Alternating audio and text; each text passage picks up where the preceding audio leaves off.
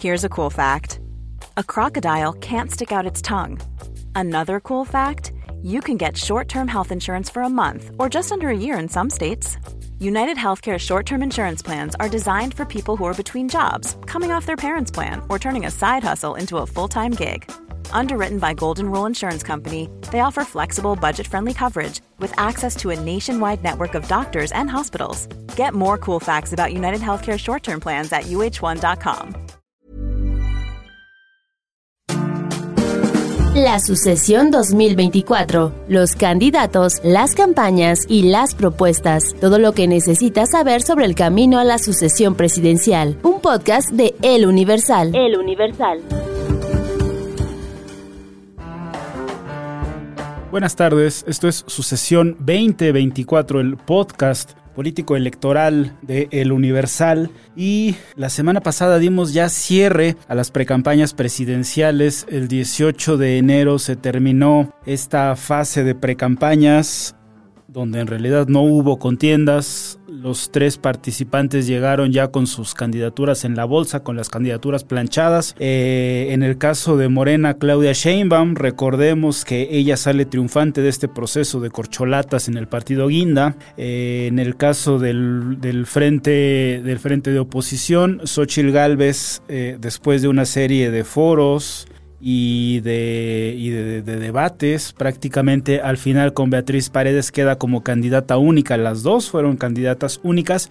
Y finalmente el tercer invitado, Jorge Álvarez Maínez, el zacatecano abanderado de Movimiento Ciudadano. Bateador emergente después de la fracasada precandidatura de Samuel García también se inscribió como precandidato único. Es un eufemismo decir que fueron precandidaturas no hubo una disputa real, los tres partidos, las tres coaliciones se acomodaron como pudieron, no sin fricciones, no sin fricciones internas, no sin desacuerdos y esta fase ya se acabó, las precandidaturas ya terminaron, pero antes antes de ir a lo que a lo que sigue, que son ya las candidaturas en forma, que van a ir tomando forma en marzo, sí me gustaría hablar de los eventos, los eventos que los tres precandidatos, más bien las, las precandidatas y Álvarez Maínez tuvieron este pasado jueves 18 de enero. Claudia Sheinbaum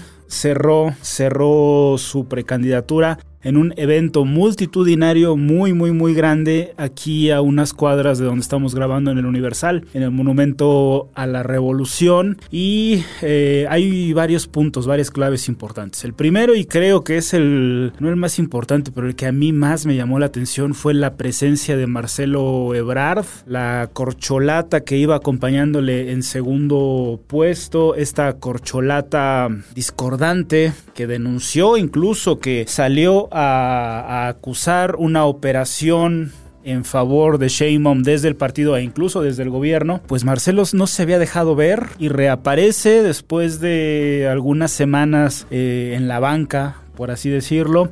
Y así lo dimos nosotros en el Universal entre gritos de Marcelo, Marcelo. Se acerca, saluda y se sube al templete muy cerca de donde estaba Claudia Sheinbaum. Claudia Sheinbaum reúne a las corcholatas, reúne a Marcelo, reúne a Ricardo Monreal, a Dan Augusto López, eh, también a Gerardo Fernández Noroña, que se convirtió eh, en uno de sus voceros, tal vez, no sé si el principal eh, vocero para este intercambio cuerpo a cuerpo en redes sociales, y Manuel Velasco por el Partido Verde. Llegó también acompañada de yo creo que de la artillería, no sé si la plana mayor, pero sí grandes o importantes elementos que ya están en su war room para este cierre de campaña. Vimos ahí al ex rector de la UNAM, eh, Juan Ramón de la Fuente. Vimos también a Olga Sánchez Cordero, Olga Sánchez Cordero, la ministra en retiro de la Suprema Corte, a Renata Turrent, que va a estar haciendo las veces de enlace con académicos de Claudia Sheinbaum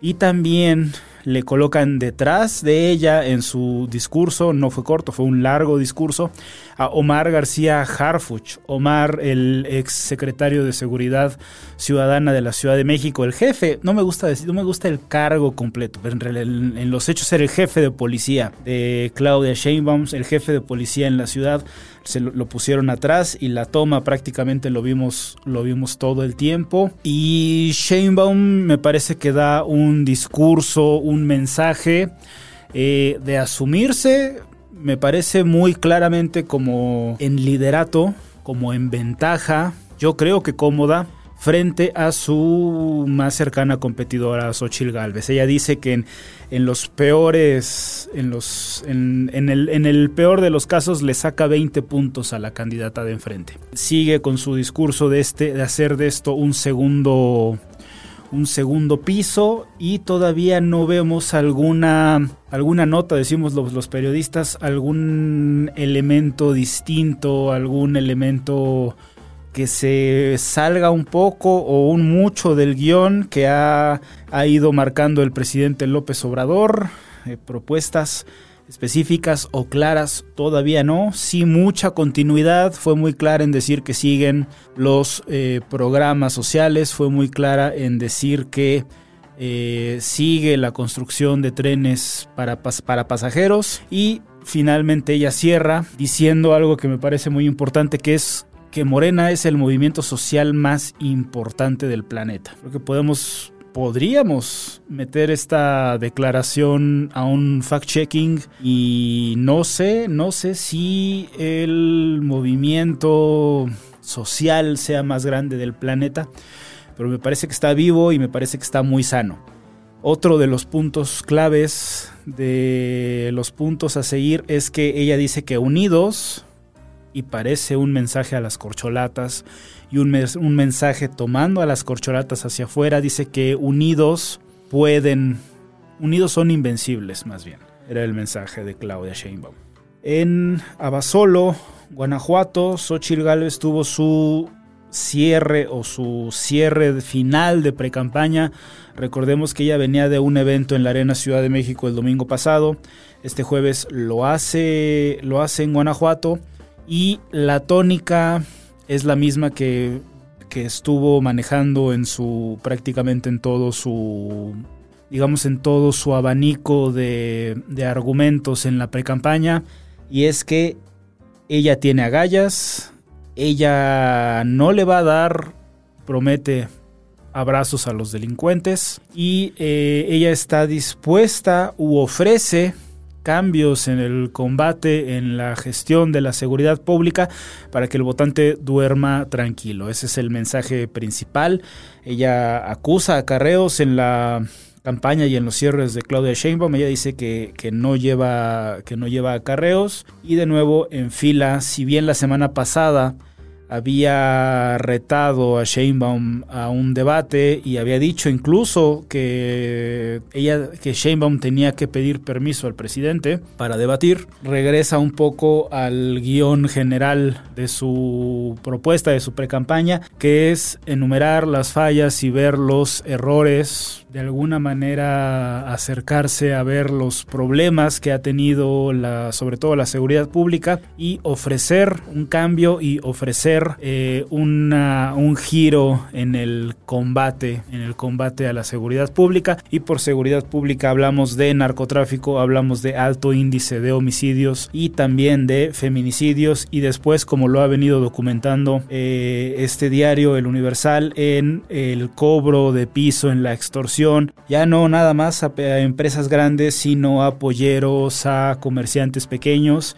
y eh, la seguridad o la inseguridad más bien permeando todo el espectro de la sociedad, de la sociedad mexicana. Y creo que por ahí también va un poco o fue un poco el mensaje de Álvarez Maínez. Álvarez Maínez tiene un evento en la Plaza Cultural de Monterrey, Nuevo León. Llega a bordo de un Tesla, que es el Tesla que iban a ocupar Samuel y Mariana para recorrer todo el país Lo acompaña en el templete Mariana Rodríguez, recordemos que ella es esposa del gobernador Samuel García, pero además también es candidata a la alcaldía de Monterrey. Luis Donaldo eh, Colosio Riojas, que es el actual alcalde de Monterrey, eh, que ya eh, abrió, la, abrió la puerta, no, no abrió la puerta, sino que simplemente fue claro en decir que sí va a un lugar en el Senado por parte de Movimiento Ciudadano, pero al templete no se sube el gobernador Samuel García, no se sube después de varios señalamientos del Tribunal Electoral eh, en una posible interferencia de un gobernante evidente interferencia de un gobernante en una precampaña de movimiento ciudadano. Entonces Álvarez Maínez eh, dice que él sí es una opción decente, no sé a quién le está diciendo indecente, si a Claudia o a Xochitl, y retoma un poco un discurso que había ido trayendo, recordemos que su precampaña fue muy corta, si Samuel fue breve, eh, la de Maínez tampoco fue muy, muy grande, tal vez ya en esta semana empezara su, su recorrido y sus propiamente sus, sus propuestas, eh, pero yo sí veo, y aquí me, gustaría dejarlo, cierto guiño a una derecha dura que estamos viendo con Bukele en El Salvador. Eh, él dice que los criminales merecen el infierno. Él dice eh, que los que prácticamente la gente no merece vivir en la inseguridad que está viviendo y él, al igual que Xochitl, apuntan al que ven como el, punto débil eh, en la administración del presidente López Obrador, que es la seguridad. Eh, Álvarez Maínez iba a tener un evento, iba a tener la participación de Joawi, este niño del na na na na na, de esta canción muy pegajosa, eso sí, de Movimiento Ciudadano. Joawi cancela el evento del jueves, pero el sábado pasado en el World Trade Center eh, ocurre el primer cierre de filas, lo dijimos nosotros en el periódico, que es ya el, trámite de pasar a ser, de ser precandidato a candidato del Movimiento Ciudadano. Y ahí sí va Joaquín. Tiene un evento bastante colorido. Eh, ya tiene, me dicen, 15 años. Yo lo sigo viendo, yo lo sigo viendo muy chiquito y la verdad es que sigue cantando muy bien y la canción sigue siendo muy pegajosa. Álvarez Maínez ya es entonces candidato de Movimiento Ciudadano.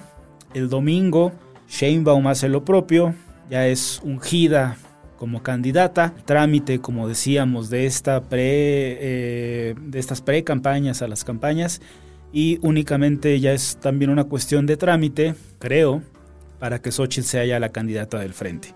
Hay que recordar que el, el 18 de febrero es eh, hay una marcha, una marcha convocada por los mismos colectivos que han estado, que estuvieron eh, durante la presidencia de Lorenzo Córdoba en el INE defendiendo al INE de eh, los embates de los señalamientos del presidente López Obrador. Y allí el orador principal será justamente Lorenzo Córdoba, ex presidente del INE, y se espera, él lo ha dicho, él, él dará un mensaje en favor de la democracia pero ciertos simpatizantes al presidente López Obrador ven ahí una especie de plan B para el frente. Si Xochitl no prende, dicen, puede ser Lorenzo Córdoba. Yo creo que es muy remoto, yo creo que no, no sería prudente que para Lorenzo, y él mismo lo ha dicho, él mismo lo ha negado, que de ser árbitro pase a ponerse los tacos y vaya a jugar a la cancha.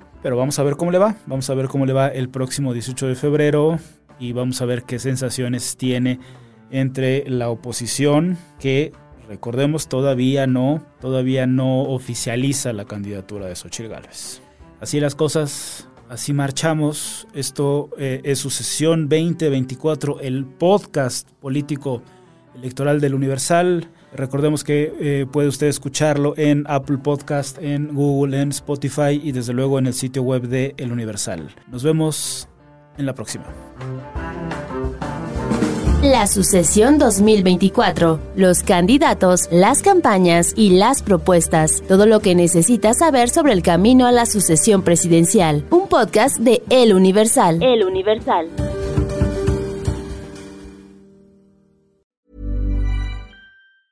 Hey, it's Danny Pellegrino from Everything Iconic. Ready to upgrade your style game without blowing your budget? Check out Quince. They've got all the good stuff shirts and polos, activewear, and fine leather goods, all at 50 to 80% less than other high end brands. And the best part? They're all about safe, ethical, and responsible manufacturing. Get that luxury vibe without the luxury price tag. Hit up quince.com slash upgrade for free shipping and 365 day returns on your next order. That's quince.com slash upgrade.